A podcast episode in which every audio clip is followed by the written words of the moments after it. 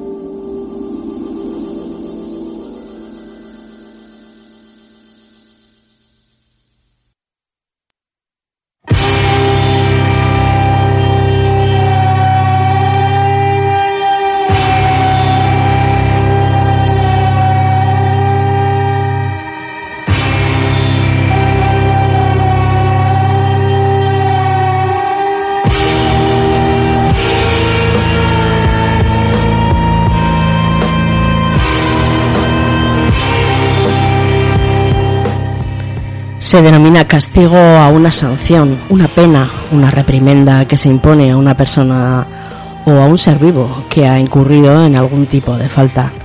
Los castigos, por lo general, buscan funcionar como correctivo y es que existen múltiples tipos de castigos que pueden ser desde un regaño oral o alguna prohibición impuesta por una figura de autoridad a otros que van más allá como castigos físicos o psicológicos que incluso pueden suponer una vulneración de los derechos principales.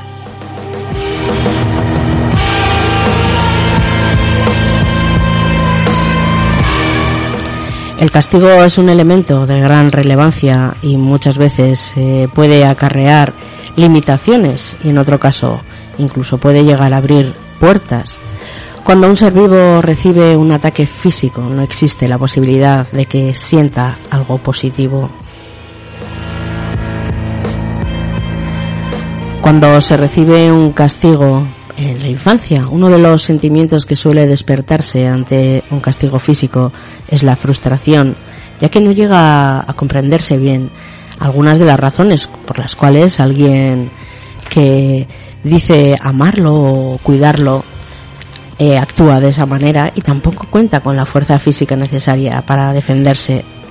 Basándonos en estos mm, parámetros también es muchas veces cuando surgen precisamente las alternativas dentro de lo que pueda ser los procesos de responsabilidad y educación, procesos alternativos a estos castigos, claro.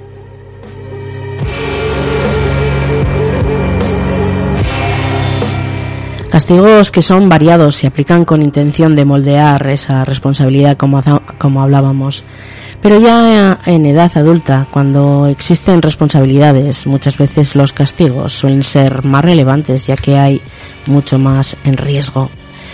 Hablamos de esa facilidad de ocurrencia en distintos ámbitos y también incluso, como no, su derivada en el plano judicial ya que los castigos son penas que se aplican ya por cometer delitos y sanciones las hay de muchos tipos, desde las económicas, la privación de la libertad, el encarcelamiento. Y estos son algunos de los que también se, se traducen o se, se hacen saber como castigos en consonancia con el código penal de cada zona, de cada nación, de cada país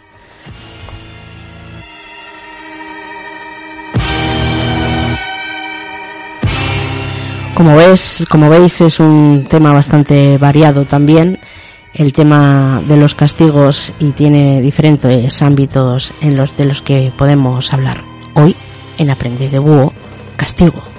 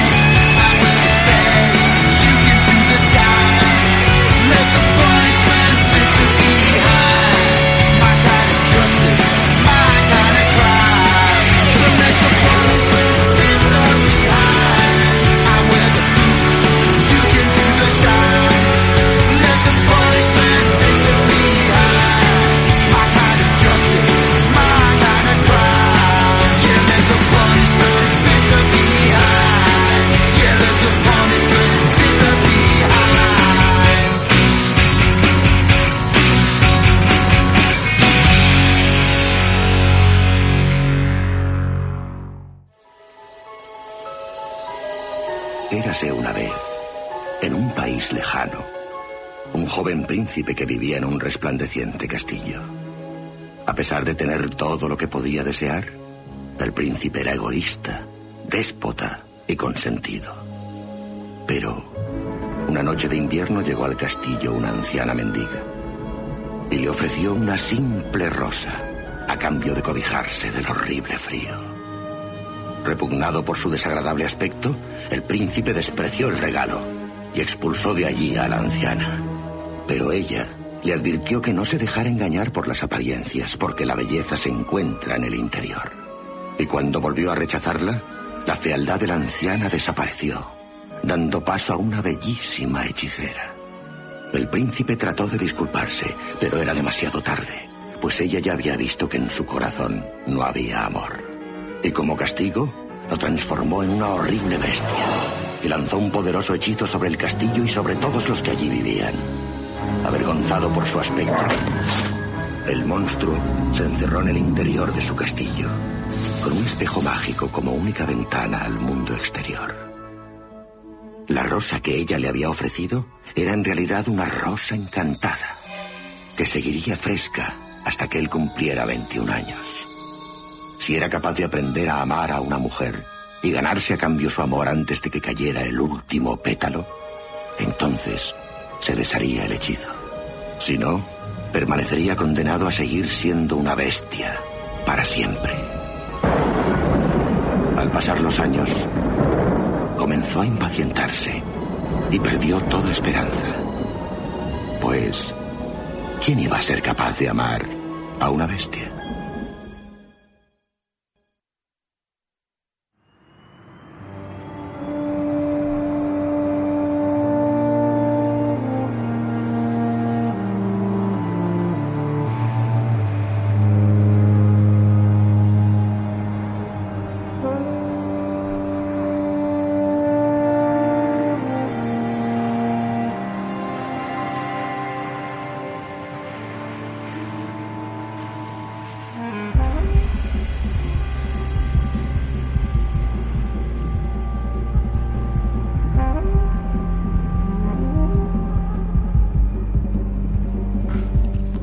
Cuando hablamos de castigo, inevitablemente tenemos que retroceder en la historia para ver cómo ha evolucionado también este concepto, más en su, como decimos, en su, uso legal.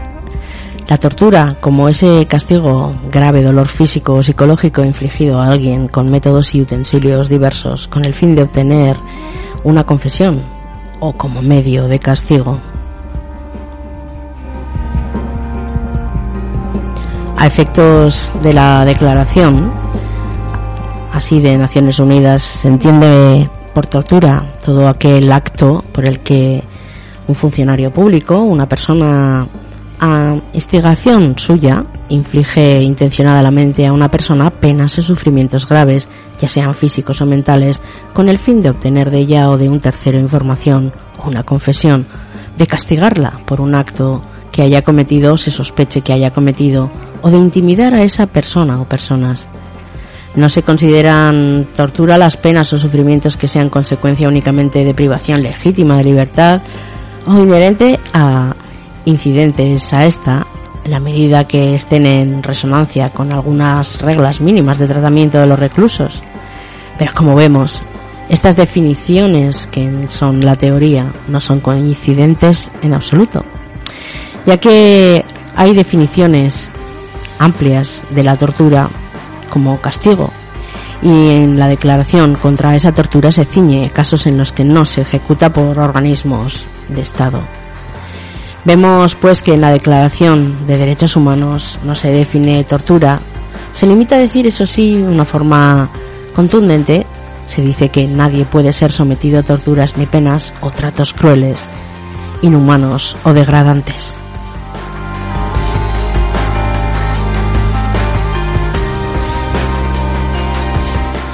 Pero estos casos de tortura, ese, esa tortura que se infringe como castigo, son solo una parte de los casos, ya que cotidianamente son muy abundantes junto a otros casos judiciales o extrajudiciales como los que vemos. La lista se ha de alargar con aquellas personas que sufren situaciones muy cotidianas en ámbitos en los cuales la teoría, en teoría, debían estar protegidas de cualquier peligro las mujeres víctimas de violencia sexista, niños víctimas de violencia, gente mayor maltratada debido a su dependencia o casos de mm, maltrato en el ámbito también escolar. Y es que la violencia, como se dice en su forma de castigo, ha marcado la faz de la humanidad con cicatrices indelebles y ha impregnado nuestra identidad. El testimonio oficial más amplio lo encontramos en los anales de la propia civilización. De hecho, en ese extenso catálogo no existe acto de brutalidad ideado por la más diabólica imaginación humana que no se haya llevado a cabo en algún momento, en algún lugar.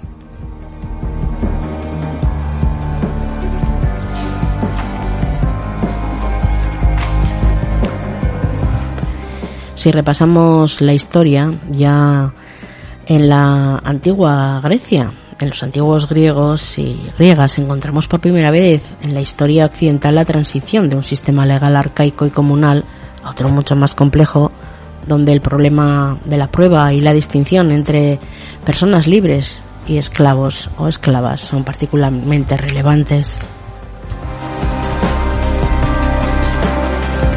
Si nos vamos ya a Roma, en la ley romana más antigua, como en la que hemos mencionado, solo los esclavos podían ser torturados o torturadas si eran acusados de un crimen. Como en Grecia, los propietarios romanos de esclavos tenían derecho absoluto de castigar a esos esclavos y cuando sospechaban que eran culpables de delitos contra la propiedad, pues también podían hacerlo. Esto, este derecho no fue abolido en la ley romana hasta el 240 después de Cristo.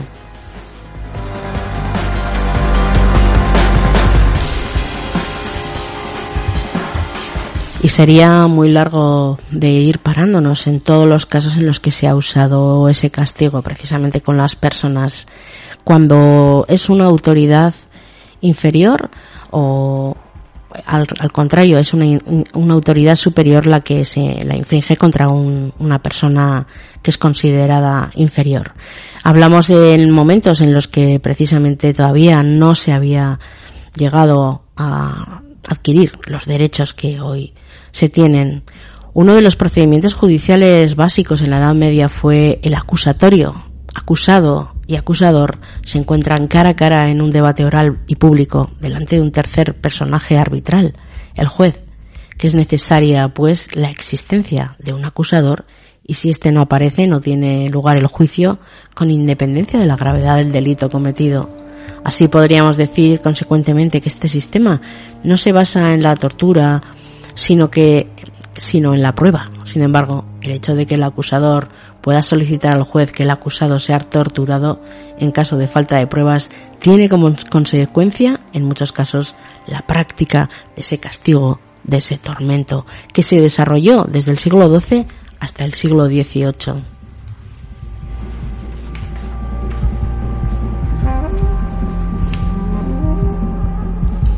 En los siglos XVIII y XIX, a partir de la segunda mitad precisamente del siglo XVIII, los estados civilizados, uno tras otro, iban aboliendo la tortura como práctica de castigo.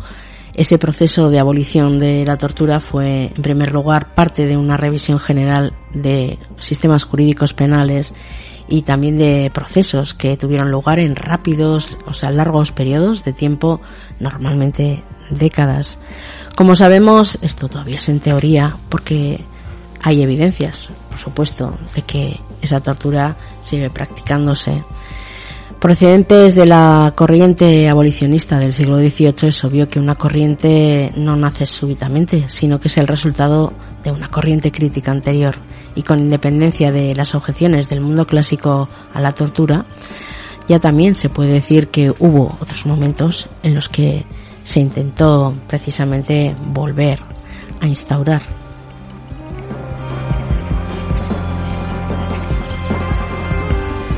Es un hecho innegable, como ciudadanos y ciudadanas normalmente bien informados o informadas, se conocen las miserias y la extensión de lo que puede ser esa tortura como castigo en el mundo actual. Los informes que se hacen anualmente son un buen ejemplo de la información, denuncia y análisis. Así que, por así se puede decir que aunque a lo largo de la historia se ha utilizado esta tortura como castigo, todavía hay mucho que hacer. La reaparición de la tortura no solo se constata a través de informes de organizaciones de derechos humanos y otro tipo de organismos, sino que noticias que van apareciendo en los medios de comunicación en los que se ve un reflejo de la realidad que aparece y con algo frente a lo que hay que luchar.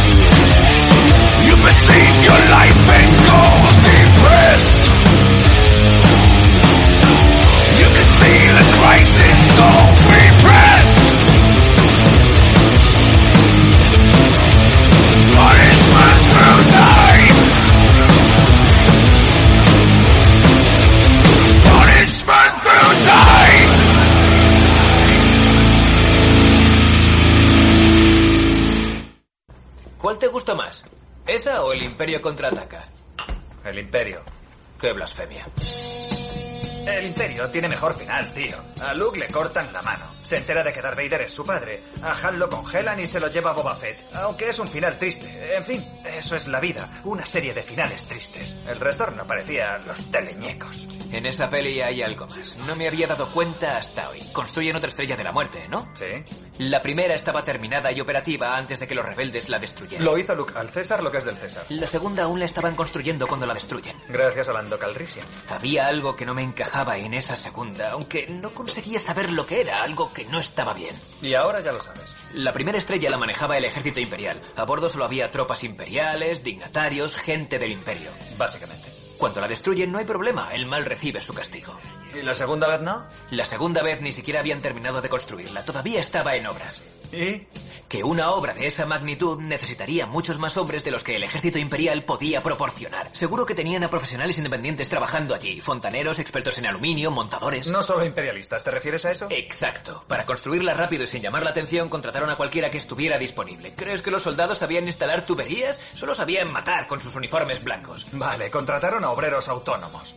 ¿Por qué te molesta tanto ese asunto? Todos esos trabajadores inocentes estaban allí currando y murieron. En una guerra con la que no tenían nada que ver. Vale, escucha. Tú eres obrero y te ofrecen un trabajo jugoso para el gobierno. Tienes mujer e hijos y una casa en las afueras. Es un contrato del gobierno, así que tiene muchísimas ventajas. Pero aparecen unos extremistas y lo destrozan todo en 5 kilómetros a la redonda con sus láseres. Tú no tenías la culpa de nada, ni siquiera opinión política. Solo querías ganarte la vida. Disculpa, no quiero interrumpir, pero ¿de qué estáis hablando? Del final del retorno del Jedi. Mi amigo intenta convencerme de que los trabajadores independientes que estaban construyendo la Estrella de la Muerte fueron víctimas inocentes cuando la destruyeron los rebeldes. Yo soy montador de techos. Reformas domésticas dicho y hecho. Y hablando como autónomo, os aseguro que las ideas políticas personales son muy importantes a la hora de elegir trabajos. Por ejemplo, Hace tres semanas me ofrecieron un trabajo en las colinas, una casa preciosa, con mucho terreno. Era un trabajo sencillo. Me dijeron que si lo terminaba en un solo día, me pagarían el doble. Entonces supe quién era el dueño de la casa. ¿Y quién era? Dominique Bambino. ¿Bambino cara de niño? ¿El gángster? El mismo. Estaba bien pagado, pero era muy peligroso. Yo sabía quién era, y por eso le pasé el trabajo a un amiguete mío. En base a sus ideas personales. Exacto. Y a la semana siguiente la familia Forsi atacó la casa de cara de niño. Mi amigo la palmó allí. Ni siquiera terminó su trabajo. No me lo creo. Estoy vivo porque conocía los riesgos de trabajar para ese cliente. Mi amigo no tuvo tanta suerte. Los tipos que trabajaban en esa estrella de la muerte conocían los riesgos. Si los mataron fue culpa suya. Un obrero escucha su corazón, no su cartera.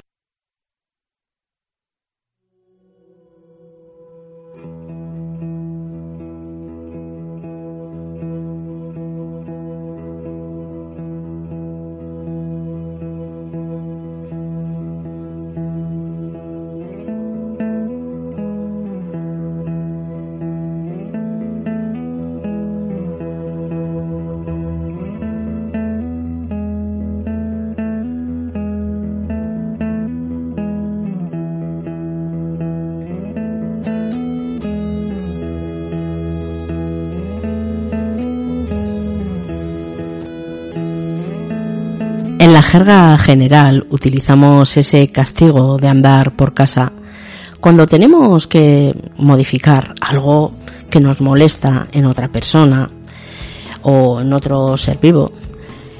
Cuando decimos aquello de estás castigada sin salir, acostumbramos a oír y ver la costumbre de utilizar el castigo para que nuestros hijos, hijas, por ejemplo, se porten bien o para que nos hagan caso. Incluso hay quien lo usa para que hagan lo que yo digo, pienso o quiero, porque yo mando. A lo largo de los años de diferentes, diferentes disciplinas y distintos, con distintos nombres, se ha venido estudiando el castigo y sus diferentes efectos. En psicología y sobre todo en la psicología más científica, el castigo y sus consecuencias forman una parte imprescindible del conocimiento normativo de esta ciencia. Profesiones diversas, como educadores, maestras o pedagogas, pedagogos, también conocen bien en qué consiste el castigo, o al menos deberían, y también saber cuáles son sus consecuencias tanto a corto como a largo plazo. Desde el punto de vista educativo y psicológico, el castigo se entiende como una técnica de modificación de conducta, una herramienta que nos permite obtener más probabilidad de que el sujeto al que se aplica, se le aplica, no vuelva a realizar la conducta que nos molesta o que incomoda.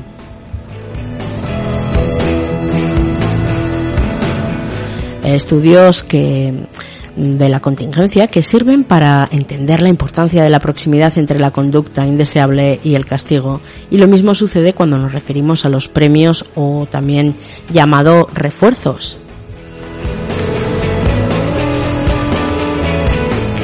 Durante años, Skinner, eh, psicólogo conductista americano, hizo, bueno, toda serie de investigaciones que permiten el conocimiento sobre programas de refuerzo y sobre cómo aprende el ser humano en relación a estímulos que le rodean. Así se ha llegado a la conclusión de que el aprendizaje es más eficaz cuando se consigue con refuerzos que con castigos. Además, la mayoría de estas investigaciones se centran en aprendizajes mediante programas de reforzamiento y muy poco en la utilización de castigo. Se sabe que el castigo como técnica para modificación de conducta funciona, aunque con ciertos matices muy importantes. A mediados del siglo XX la utilización del castigo junto con otros métodos de crianza centrados eh, exclusivamente en la conducta parecían ser el método más rápido para resolver problemas de comportamiento tanto en casa como en las aulas, pero poco a poco se ha visto, se ha ido instaurando en nuestra cultura, se fue instaurando como algo normal y práctico. Es decir, las consecuencias de esa inmediatez también tuvieron efectos negativos.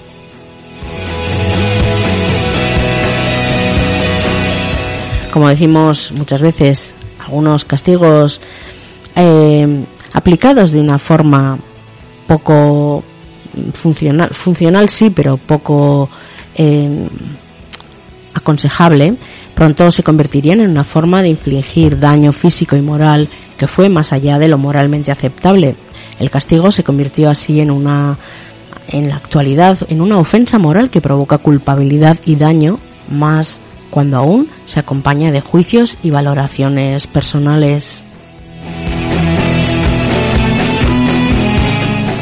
El castigo es cualquier estímulo aversivo que aplicado contingentemente a la conducta indeseable hace que ésta tenga menos probabilidades de que se repita y eso no es un invento reciente porque se ha descubierto pues que utilizar el poder de las consecuencias y manipular las contingencias y el entorno de manera artificial para que el aprendizaje sea más rápido y aparente más efectivo sea un método. Pero la vida nos proporciona todos los refuerzos y todos los castigos de manera natural.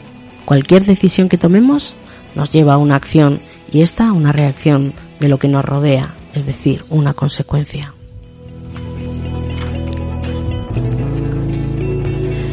El uso, pues, del refuerzo ha sido comprobado como una técnica mucho más eficaz que el castigo para la modificación y moldeamiento de conductas. Y esto no quiere decir que llegados a un punto crítico, como terapeutas, como educadores o educadoras, o como padres y madres, se deba utilizar el castigo de ninguna manera. Lo que se está diciendo es que nos puede ayudar a obtener un aprendizaje eficiente en casos críticos, pero no sirve prácticamente de nada de manera aislada.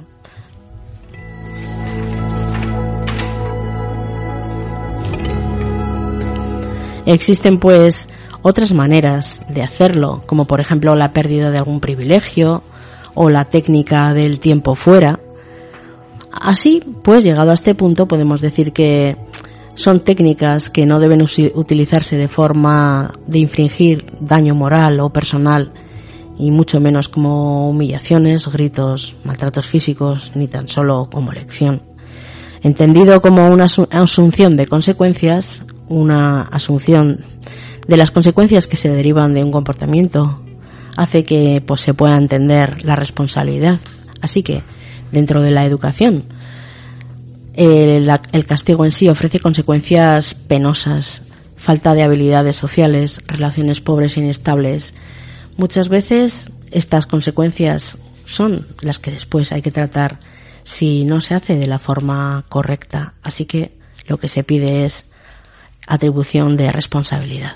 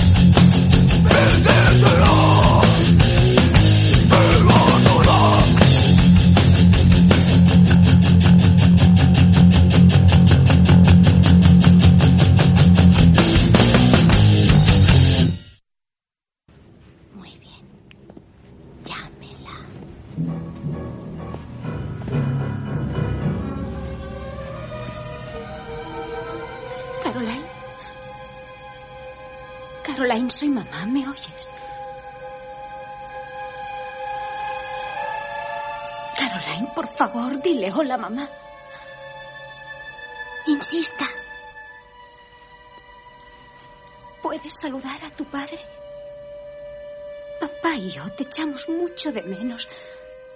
Mucho, te queremos mucho. Por favor, dinos algo. Está reprimida. ¿A qué se refiere? Tiene muchos brazos a su alrededor. Ella cree que está a salvo. ¿Quién la amenaza más, usted o su marido? Ninguno de los dos. Steve decide los castigos, yo no. Oh, vamos, no es justo. Dejen la discusión para más tarde. Steve haga que Caroline le conteste. Caroline, Enfádese con ella. soy papá. Enfádese con ella o jamás volverá a verla. Caroline, quiero que me contestes. Dígale que si no le contesta la castigará, la pegará. Oh, vamos, yo nunca he pegado a los niños. Cariño, por favor, díselo. Caroline, quiero que me contestes o me veré obligado a darte un par de azotes. Se ¿Se ha alejado de quién? ¿Se encuentra bien? Pregúntele si ve la luz. Caroline. Cariño, ¿ves la luz? Dígale que vaya hacia la luz. ¡No! La seguirán como la han estado siguiendo durante semanas. Dígaselo. Tiene usted que hacerlo le diga. dígaselo, Dayan.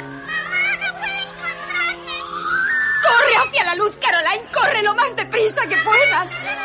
No, cariño, Dígale que no. sí. ¡No, es una mentira! No puede con la vida y la muerte cuando conectamos con lo que hay en medio. Dígaselo antes de que sea tarde. ¡Corre hacia la luz, cielo! Mamá está en la luz. Dígale que la espera. Mamá te está esperando en la luz. La odio. Ahora aclaren sus mentes. Él sabe lo que les asusta. Lo ha sabido desde el principio. No le ayuden. Sabe demasiado ya.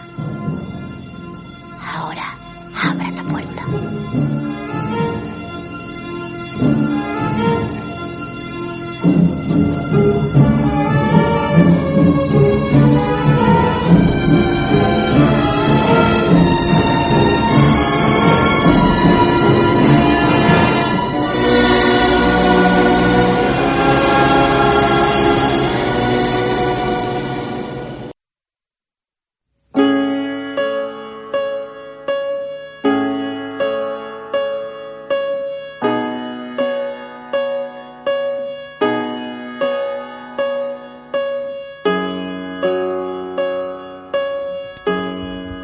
La historia y la memorización, un castigo eterno.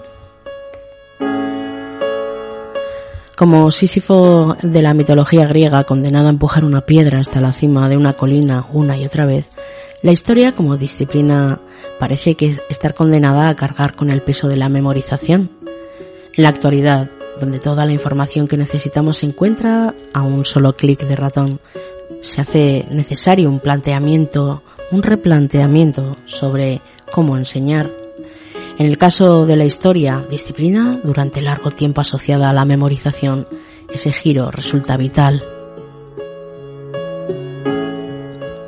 Muchas investigaciones muestran el escaso conocimiento y los múltiples estereotipos que los estudiantes y las estudiantes poseen sobre cualquier periodo de la historia una vez terminados los estudios, a pesar de haber cursado esta materia de historia durante años. El recuerdo se circunscribe a aquellos contenidos aprendidos en los entornos informales, muchas veces cine, televisión, videojuegos, literatura o tradiciones, que poco o nada tiene que ver con la disciplina en sí. Estos estereotipos frecuentemente lo que hacen los estudiantes y las estudiantes incluso, bueno, de distintos niveles, es un problema ya que lo que hacen es eh, evitar los datos en sí y hacer una memorización que es poco más que un castigo. Así se plantea que es fundamental construir una ciudadanía crítica que empodere a los agentes sociales para tomar decisiones informadas. La historia se caracteriza y se diferencia de otras disciplinas por el necesario uso de poderosas estrategias que se basan en el análisis, la contrastación de fuentes y de la información en ella recogida. Y esta es la base del pensamiento crítico, tan necesario para revertir la situación anteriormente descrita. Ahora falta trasladar a las aulas estos modelos analíticos en los que y estos métodos en los que se pone en práctica en cada una de sus investigaciones esos métodos de enseñanza, de enseñanza activos que desarrollan habilidades del pensamiento crítico, porque sólo así se podrá revertir la proliferación de una historia memorizada, mal aprendida, que se muestra además contraproducente con el fin último de la enseñanza que es generar personas informadas, activas y críticas.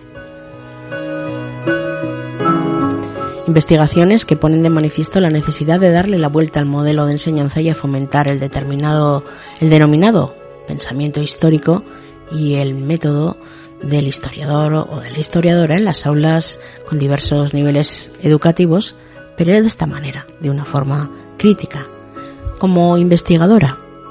Se trata de abandonar el carácter estático de la narración histórica tradicional, de hacer selección, análisis, contraste de fuentes y la génesis de narraciones e interpretaciones, salir de ese ciclo memorización repetición, olvido y hacer, dejar atrás ese ancestral binomio para aprender precisamente a ser mucho más críticos con aquello que aprendemos.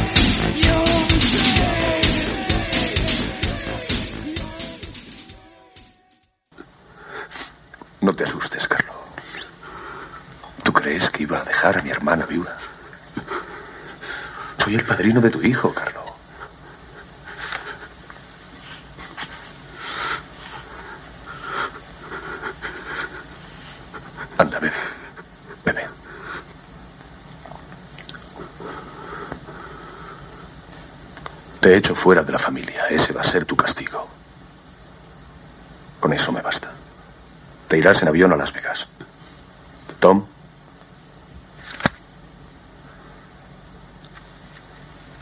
Quiero que te quedes allí. ¿Entendido? Y no me digas que eres inocente. Es un insulto a mi inteligencia. Y eso no me divierte. ¿Quién te compró? ¿Tatalla o Barsini?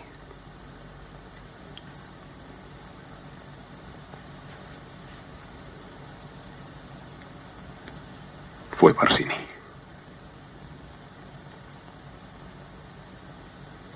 Bien.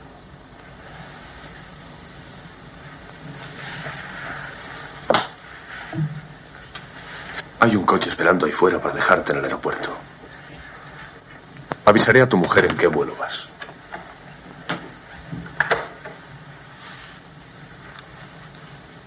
Gracias. Quítate de mi vista.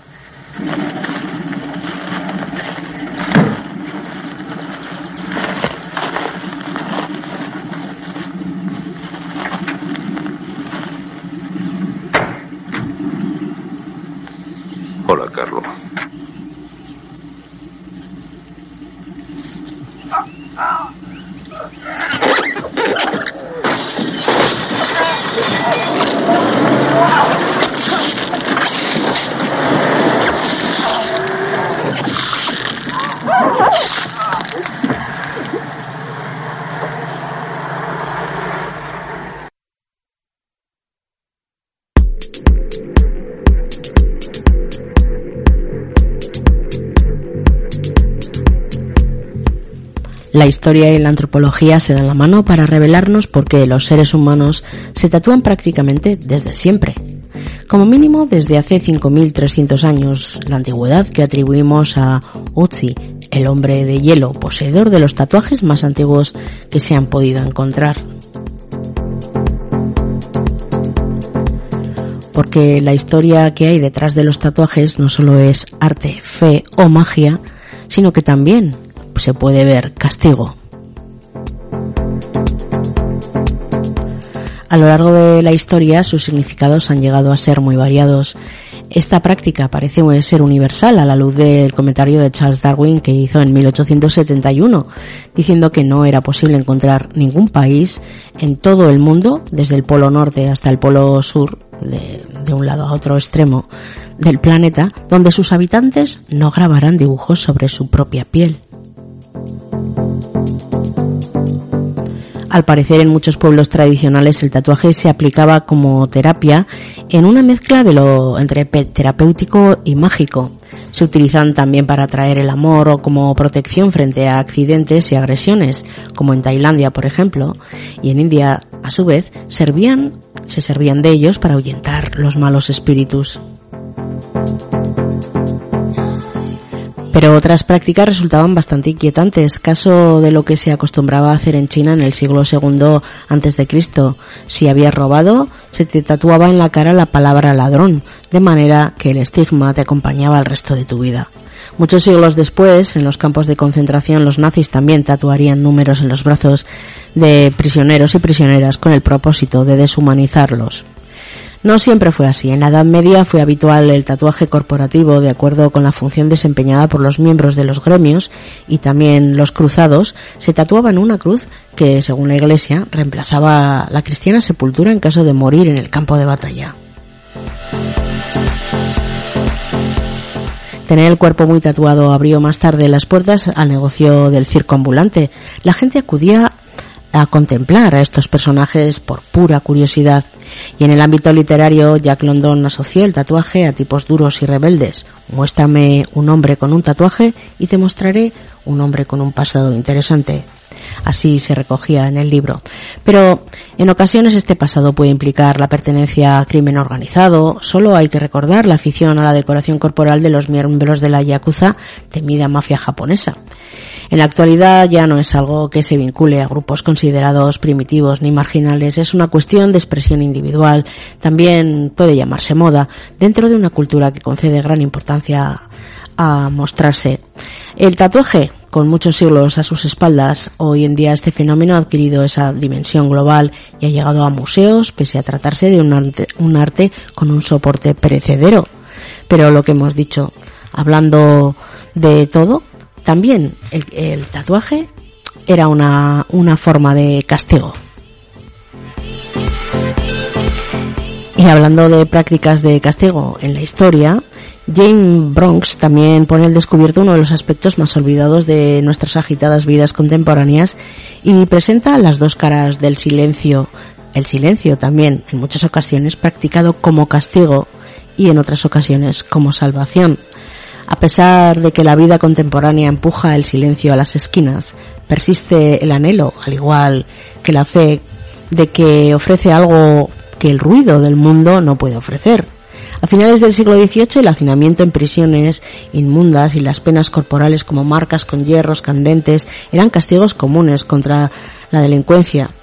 Con el fin de erradicar aquellos tormentos y como parte de una innovadora reforma penitenciaria, durante la velada en la casa de uno de los padres fundadores de Estados Unidos, Benjamin Franklin, surgió la idea de aliviar las miserias eh, haciendo mm, cárceles, así es como surgieron, y permitirles redimir su alma, ladrones, falsificadores, salteadores, bueno, todo tipo de...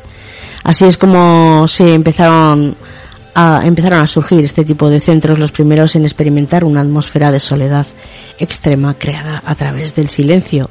Este silencio como sanción impuesta a los transgresores de la ley, que se contrapone al silencio como para despegarse de los bienes temporales y las afecciones del ego usado tanto por monjes medievales como por ascetas del siglo XX.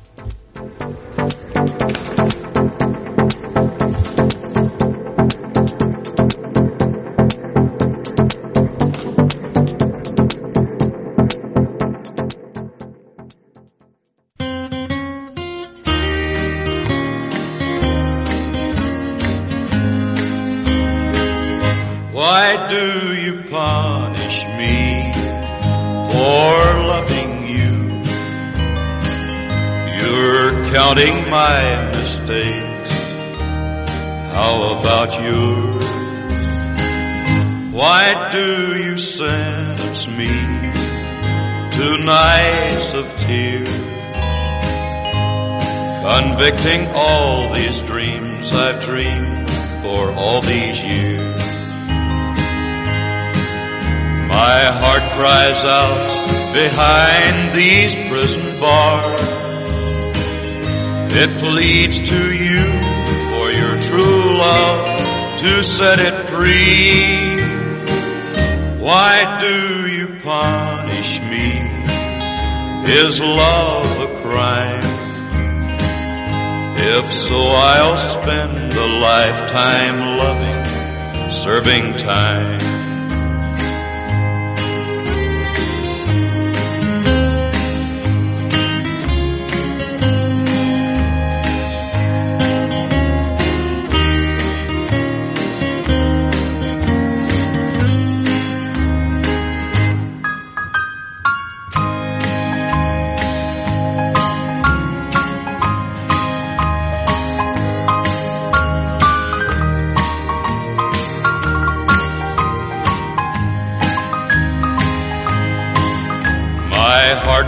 Cries out behind these prison bars. It leads to you for your true love to set it free. Why do you punish me? Is love a crime? If so, I'll spend a lifetime loving, serving time.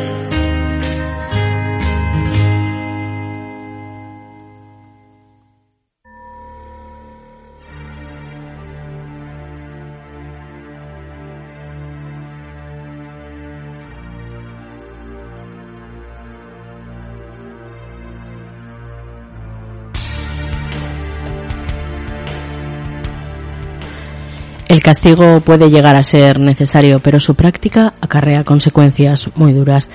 Puede llegar a hacerlo.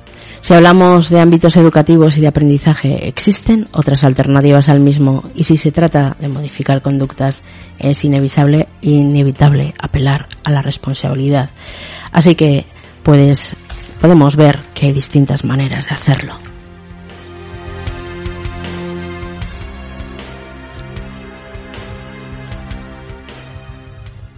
I never try anything. I just do it. Like I don't beat clocks. Just people. Want to try me? I don't have to prove anything.